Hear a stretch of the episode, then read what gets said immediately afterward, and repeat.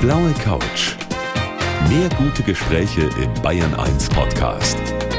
Und hier ist Gabi Fischer. Heute mit einem Gast, der schon ganz früh wusste, was er werden wollte, nämlich Schauspieler. Herzlich willkommen, Benno Fürmann. Lokomotivführer davor. Guten Morgen, Ah, guten Tag. Der war noch vorher da, ich verstehe. Klar. Ja, der Schauspieler, Herr Fürmann, das ist ja so ein Berufswunsch von ganz vielen Menschen, übrigens auch der Lokomotivführer. Aber bleiben wir mal bei der Schauspielerei. Klar ist, dass man manchmal Dinge spielen muss, von denen man sich erst einmal denkt, oh Gott, das ist ja furchtbar. Sie mussten auch schon mal für eine Rolle nackt, nur mit einer Schürze bekleidet durch Berlin rennen. Da kann man dann schon mal Gänsehaut bekommen, oder? Das war aber eine Szene, auf die ich mich perverserweise gefreut habe.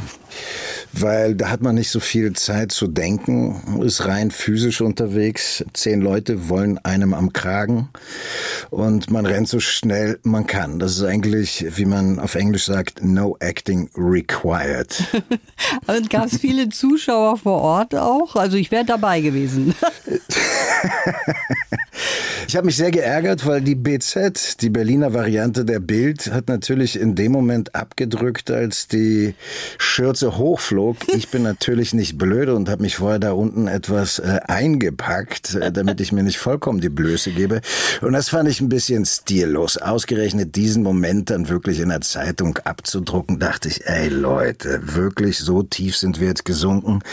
Und dann ging es da mit Anwalt hin und her. Also das Bild darf nicht mehr benutzt werden. Aber wenn Sie so drauf stehen, das zeige ich Ihnen natürlich, wenn Sie das nächste Mal in Berlin sind. Sehr gerne. Ja, Sie sind wahnsinnig wandelbar in Ihren Rollen, vom Boxer Bubi Scholz bis hin zum eiskalten Regierungsrat jetzt in Babylon Berlin. Alles nimmt man Ihnen ab und das ist das Schöne. Und Sie arbeiten nicht nur in Deutschland, sondern auch in Hollywood. Und da gibt es viel Spannendes, über das wir sprechen können. Ich freue mich auf die kommende Stunde. Heute wären wirklich sehr viele Kolleginnen mal hier vorbeigekommen, hätten ins Studio geschaut zu meinem Gespräch mit meinem Gast, dem Schauspieler Benno Fürmann. Alle haben gesagt, boah, der kommt tatsächlich, ist ja toll. Leider, muss ich jetzt dazu sagen, sitzt er in Berlin im Studio.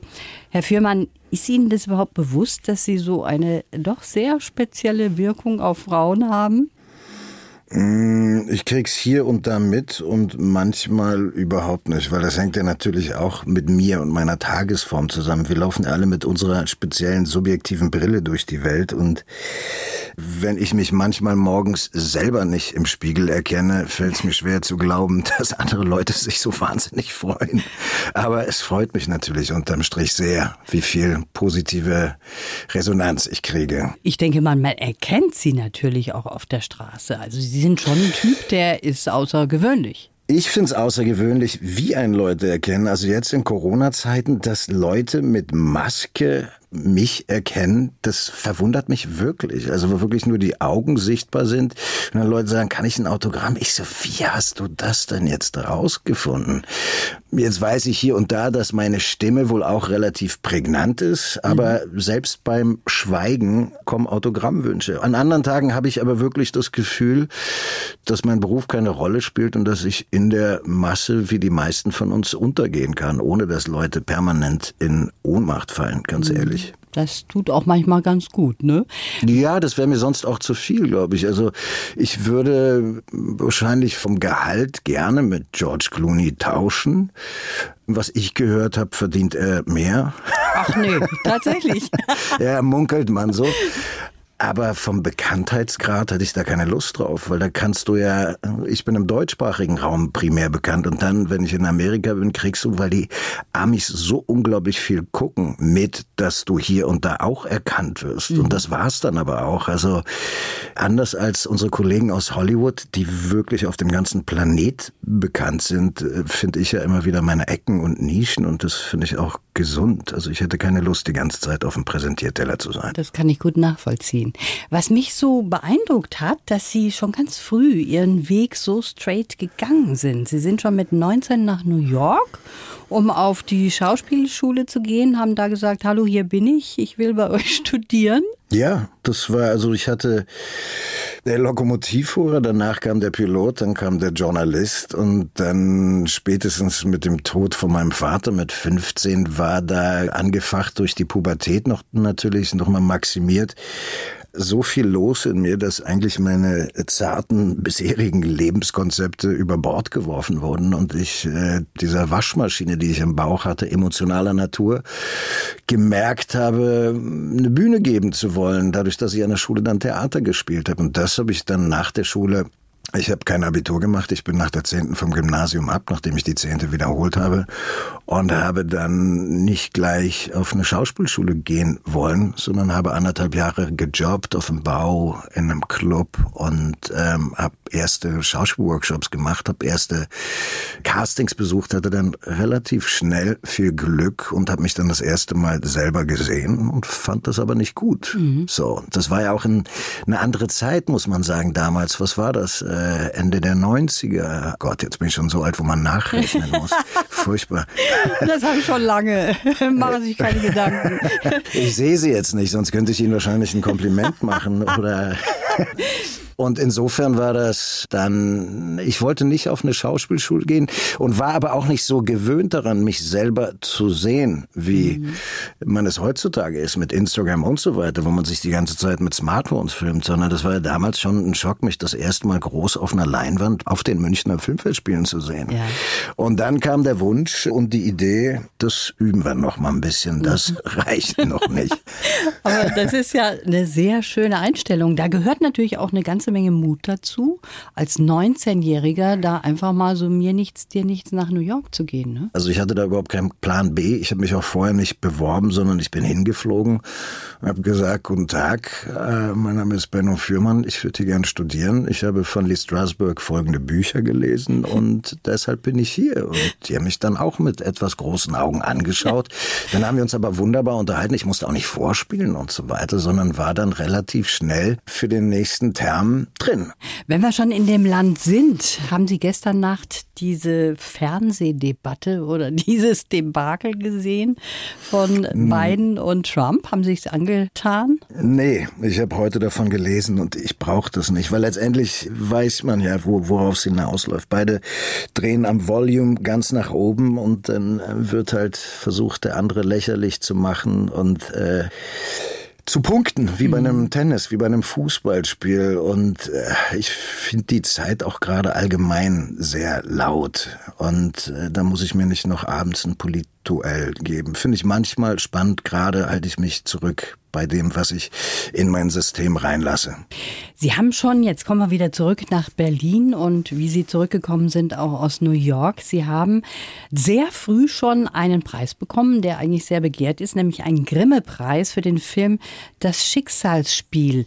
Ist so ein Preis, wenn man den so früh bekommt, auch ein guter Start dann für die Karriere? Hat der geholfen? Den haben wir damals als Ensemble bekommen und den habe ich nicht zu Hause, den habe ich nie gesehen. Den zweiten Grimme-Preis, den ich für Wolfsburg bekommen habe, der steht bei mir neben meinen anderen Preisen im Flur. Aber natürlich, Preise machen Spaß, das für alles andere wäre eine Lüge und das ist eine Auszeichnung für die Arbeit und da haben wir uns damals sehr drüber gefreut natürlich. Das ist schon ein ganz guter Start. Und immerhin haben die bei Ihnen auch einen Platz dann in der Diele, stehen da und werden regelmäßig abgestaubt. Das ist doch auch was. Der letzte Preis war erster Preis bei einem Skirennen in Südtirol. Ah. Allerdings waren wir nur zu viert, aber der steht ganz vorne.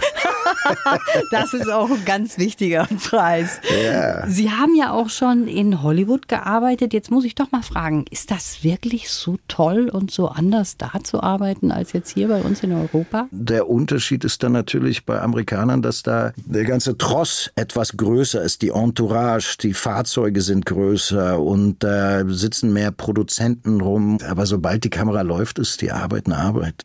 Sie haben Anfang der Woche eine sehr spannende Lesung gemacht gemacht. Darüber wollen wir gleich weitersprechen. Der Schauspieler Benno Fürmann ist heute mein Gast. Er ist nicht nur ein hervorragender Schauspieler, sondern tritt auch für Dinge ein, die sehr wichtig sind. Der Benno Fürmann ist heute mein Gast. Herr Fürmann, Sie sind auch im Einsatz für Amnesty International und die UN-Flüchtlingshilfe und waren in diesem Zusammenhang auch schon mal im Südsudan. Und da sagen Sie, das ist wirklich schockierend gewesen.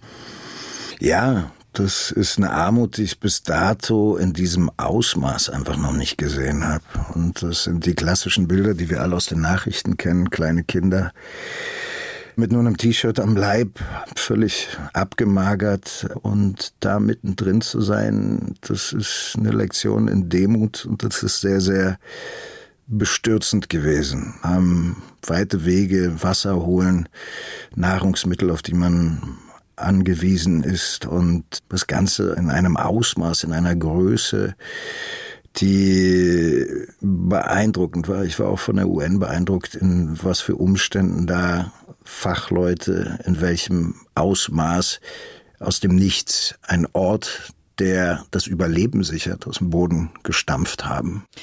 Was macht man denn genau als Beobachter jetzt? Wie kann man sich das vorstellen?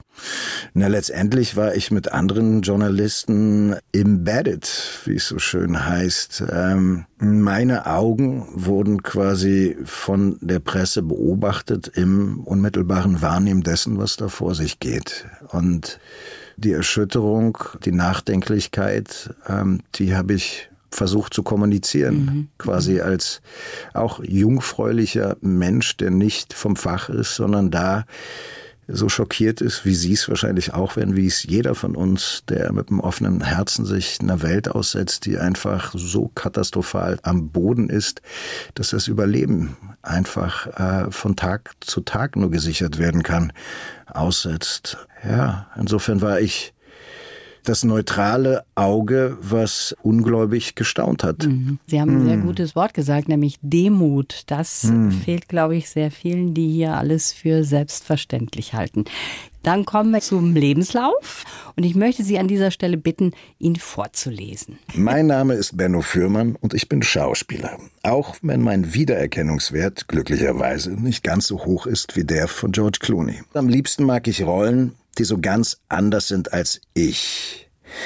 Ich finde es spannend und unheimlich zugleich, dass man letztlich alle Gedanken eines Menschen aus meiner Sicht nachvollziehen kann. Mmh, Babylon Berlin zum Beispiel, das wäre mir ja nicht möglich. Also politisch tickt Günter Wendt so anders als ich, mhm. aber wenn ich Günter Wendt spiele, dann macht die Welt des Günter Wendt für mich in jeder Sekunde Sinn. Das ist äußerst spannend, nicht nur im Schauspielerischen, sondern auch im Privaten. Also ich würde mir wünschen, dass wir das in der Gesellschaft wieder mehr trainieren und uns da angewöhnen, ein paar mehr Fragezeichen zu haben. Da ist eigentlich die Schauspieler eine logische äh, Fortsetzung von, von, von diesem Ansatz. Okay, wenn Sie jetzt noch den Schluss vorlesen und dann könnten wir nochmal über den Rest des Lebenslaufs sprechen.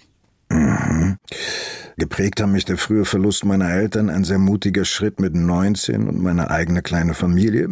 Sicherlich aber geprägt haben mich auch ganz viele andere Dinge. Aber das waren sicherlich einschneidende Erlebnisse, keine Frage. Mein Wunsch für die Zukunft ist, dass uns Menschen wieder die Kooperation gelingt. Stimmt absolut. Ich bin selbst richtig glücklich draußen in der Natur. Stimmt auch. Da tanke ich am besten Kraft. Mhm. Unter anderem, abgesehen von Menschen, die ich liebe. Ich bin neugierig auf alles, was noch kommt stimmt. Mein Albtraum wäre nur, wenn mir eine Wahrsagerin die Zukunft voraussagt. Stimmt absolut. Das ist mein Horror für 20 Euro alles gesagt zu bekommen.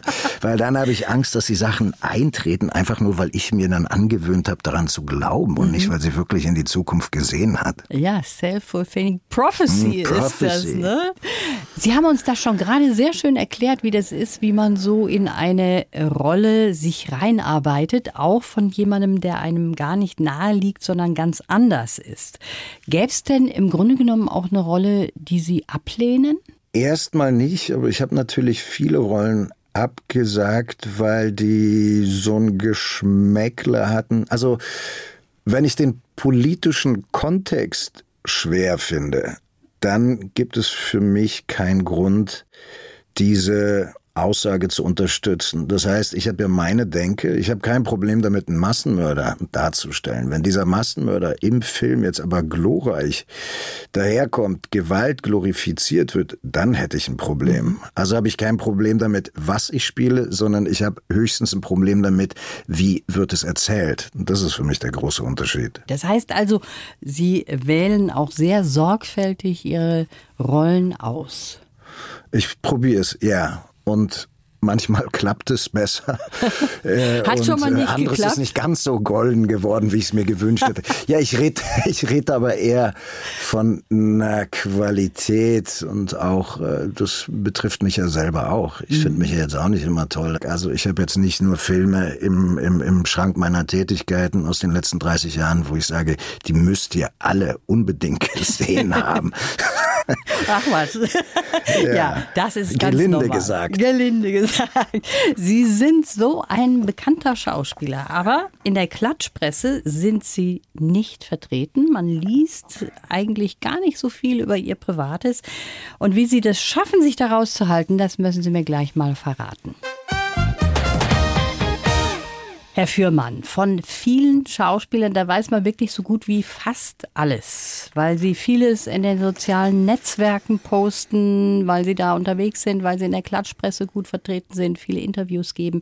Bei Ihnen ist das anders. Ist das so ein bewusster Schritt, sich da rauszuhalten und Privates für sich zu behalten?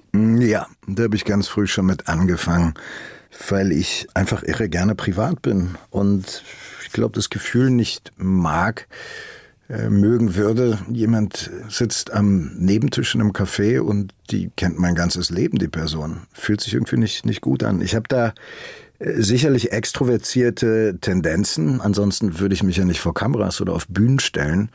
Aber die sind dann nicht so privater Natur, sondern da rede ich unheimlich gern tief und offen mit einem engen Kreis von Menschen, wo ich weiß, wo das hingeht, was meine Lippen verlässt. Aber im Großen und Ganzen, ich finde es ja auch nicht so spannend. Und mich interessiert es dann persönlich auch nicht so, ob George Clooney jetzt eine neue Freundin hat oder ein Hund oder, oder zwei.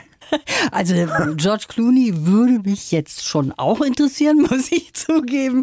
Aber auf der anderen Seite kann ich das wunderbar nachvollziehen. Ich habe so das Gefühl, wir leben in Zeiten, da hat jeder immer sein Handy parat, um auch Fotos zu machen, um sich neben irgendwelche Stars zu stellen und zu sagen, können wir mal kurz und sprechen einen an. Passiert Ihnen das auch? Ja, ich wollte gerade sagen, es ist nett, wenn die Menschen fragen, aber ich habe hier und da dann auch schon Gespräche führen müssen, wo ich Leute darauf hinweisen musste, dass ich keine Litfaßsäule bin, die man einfach so abfotografiert, sondern ein Mensch. Und ich finde, das ist doch eine Frage des Anstands, der Selbstverständlichkeit, dass man fragt, bevor man irgendwo seine Kamera raufhält. Also ich kapiere es wirklich nicht. Ich verstehe es wirklich nicht. Viele Künstler haben in 2020 schwer zu kämpfen wegen Covid-19. Ist ja ganz klar, das wissen wir, auch Schauspieler sind davon betroffen. Benno Fürmann ist heute mein Gast. Herr Fürmann, ist Ihnen auch viel weggekracht in diesem Jahr?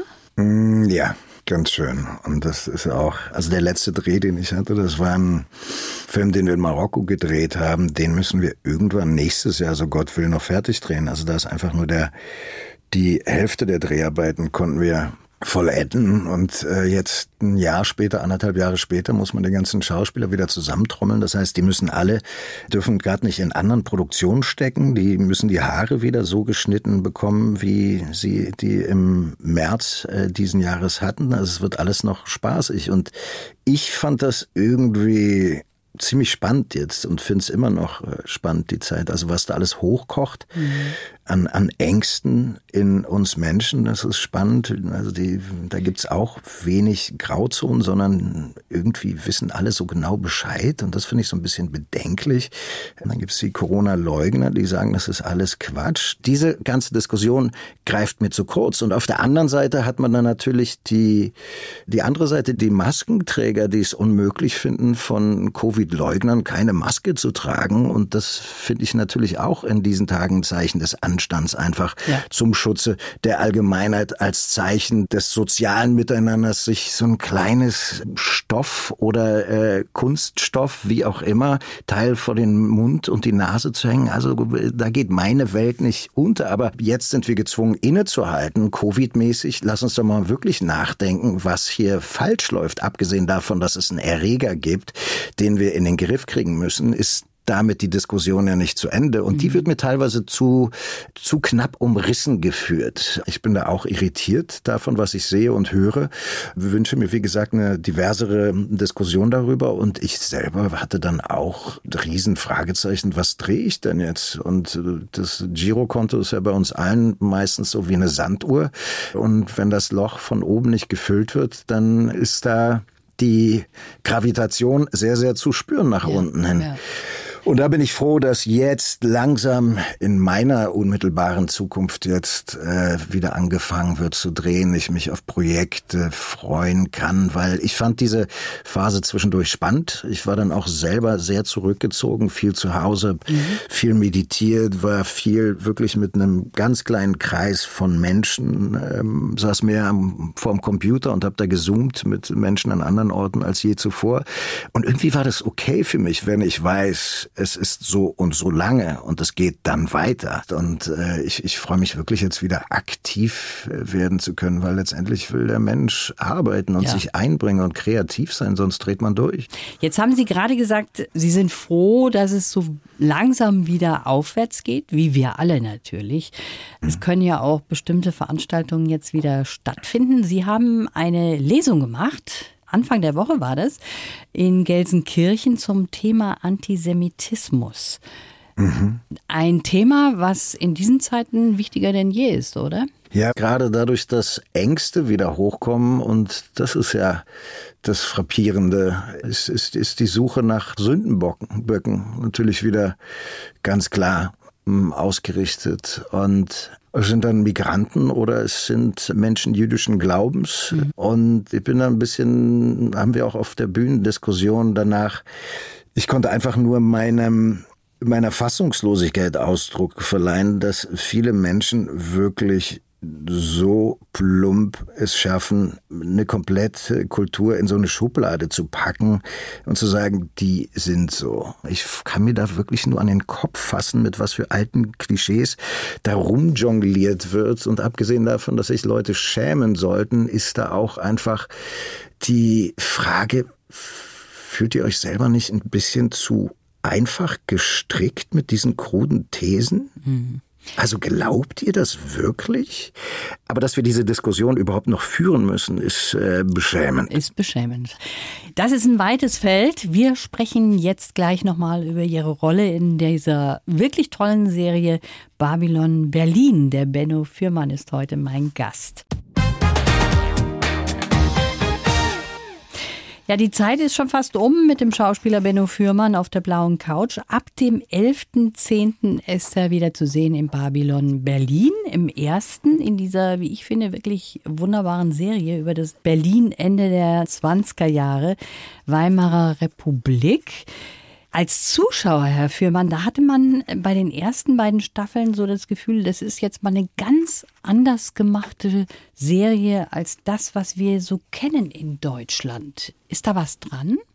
Ich muss dazu sagen, äh, ich sehe gar nichts. Also ich habe keine andere deutsche Serie in letzter Zeit in der Länge gesehen, also. außer äh, Bad Banks fand ich zum Beispiel großartig ja. von Schworro. Das war super. Und ansonsten sind gehen viele Sachen auch an mir vorbei. Ich muss gestehen, ich habe Dark überhaupt nicht gesehen zum Beispiel, die ja auch die andere große deutsche erfolgreiche Serie ist international. Haben Sie jetzt Oktoberfest 1900 gesehen? Habe ich auch nicht gesehen. Ist nämlich ähnlich auch so gemacht. Von der Machart sehr schnell, sehr schnelle Schnitte, sehr düster auch auf der anderen Seite. Da hat man so das Gefühl, da wird ein bisschen anders gemacht. Vielleicht auch internationaler. Ich weiß nicht. Vielleicht ist das das richtige Wort, dass es auch für ein anderes Publikum zugeschnitten ja, ist spielt, glaube ich, schon eine Rolle. Auch, dass die Welt ein bisschen kleiner wird und unsere Sehgewohnheiten sich natürlich ändern. Und dieses Format der Serie, also das Opulente, eher, also weniger Stefan Zweig Schachnovelle, sondern eher Dostoevsky, so der ganz große Fächer. Das ist natürlich dann auch eine unterschiedliche Dramaturgie, die einfach viel ausufernder ist, wo man viel mehr Zeit hat, Nebenstränge zu erzählen. Und das ist natürlich toll. Ich persönlich habe dann sofort angebissen, weil diese Zeit eingeklammert zwischen zwei Weltkriegen, ersten zarten demokratischen Fußstapfen, die mhm. natürlich total fragil sind, die, wie wir wissen, dann relativ schnell gekapert wurden. Aber ich weiß ja als Schauspieler etwas, was die Figur, die ich spiele, gar nicht weiß. Das ja. heißt, die wissen ja alle noch gar nicht, was da am Horizont dreut an, an schwarzen Unwettern, die riesengroß werden würden, sondern man tanzt noch auf dem Vulkan. Es war eine kulturelle Hochzeit. Es wurde expressionistisch gemalt. Es wurde, glaube ich, sehr viel miteinander getanzt und geküsst. Drogen haben eine Rolle gespielt. Das heißt, das Leben nach dieser Kriegszeit wurde volle Pulle gelebt und äh, diese kreative Hochphase gemischt mit dem auf mit den mit dem politischen Wirrwarr, eine Unterwelt, die die Stadt unter sich aufteilen will, Einzelschicksale, die auf dem Vulkan tanzen und merken, warte mal, hier wird hier passiert bald was Entscheidendes, so fühlt sich's an, oder? Aber lass uns das erstmal noch wegtanzen. Mhm. Das ist schon eine ganz gute Grundlage, um, um eine Serie zu erzählen. Und das hat ja auch geklappt. Ja, es hat hundertprozentig geklappt. Also am 11.10. geht's weiter. Sie sind in Berlin geboren, das haben Sie eben erzählt. Da leben Sie auch. Sie haben eine Tochter, die mittlerweile auch erwachsen ist. Was sind Sie für ein Papa? Sind Sie eher einer, der seine Tochter behütet, der auch jeden Freund so ein bisschen unter die Lupe nimmt? Oder sind Sie so ganz toleranter? Hm, ich glaube, die Wahrheit liegt da in der Mitte. Natürlich behüte ich sie, aber natürlich auch, je älter sie wurde, desto mehr Kontrolle habe ich abgegeben. Und die Pubertät hat mich auch, wie viele Väter, äh, das Fürchten gelehrt. und äh, ist mir, war sehr im Nachhinein vergebend für das Verhältnis zu meinem Vater, weil ich ja verstanden habe, wie viel Kraft es kostet, wenn man permanent angeguckt wird wie ein Vollidiot, während man versucht, ein cooler Vater zu sein. Ähm, das war aber am schlimmsten so mit 14 und mittlerweile, meine Tochter wird in zwei Wochen 18, haben wir ein fantastisches Verhältnis miteinander, wo wir uns dann, sie kommt eh und geht, wie sie will, ist bei der Mutter, ist bei mir oder wir verabreden uns zum Abendessen und führen wirklich gute, sehr offene Gespräche über Gott und die Welt, über uns und auch immer wieder über unseres, unser Verhältnis. Und ich glaube, dass, worauf ich dann wirklich stolz bin mit der Mutter zusammen, ist, dass wir ein ganz eigenes Wesen begleiten durften und das getan haben, wo wir begrenzt was mit zu tun haben. Natürlich genetisch, aber letztendlich ist es sowieso ein eigener Mensch und da nicht, wie man früher gemacht hat, äh, als Elternteil zu verlangen, dass die Kinder die Schablone von einem selber werden, sondern auch wenn es manchmal schwerfällt, da Kontrolle abzugeben und zu gucken, okay, was braucht sie denn, in welche Richtung will sie denn jetzt wachsen? Das ist natürlich alles äh, eingerahmt von einem sozialen Rahmen, den wir als Eltern vorgeben. Mhm. Das war hochspannend und, und ist es noch. Und insofern habe ich versucht, einen stabilen Rahmen zu geben und da drin aber ganz viel Freiheit zu lassen. Und wenn ich mir sie angucke, ist da, glaube ich, nicht alles schiefgelaufen. das klingt doch sehr gut. Ich sage immer, Kinder sind eine Leihgabe. Man macht sie flügge, man hilft ihnen so einen Schritt ins Leben und dann muss man sie loslassen. Ne? So, so ist, ist das. Starke Wurzeln, starke Flügel später. Genau. Und sie muss ich jetzt auch loslassen, weil unsere Zeit vorbei ist, Herr Fürmann. Das war toll mit Ihnen. Ich wünsche Ihnen alles Gute. Schönen Dank fürs Kommen. Ich Ihnen auch. Vielen Dank. Machen Sie es gut. Blaue Couch. Der Bayern 1 Talk als Podcast. Natürlich auch im Radio. Montag bis Donnerstag ab 19 Uhr.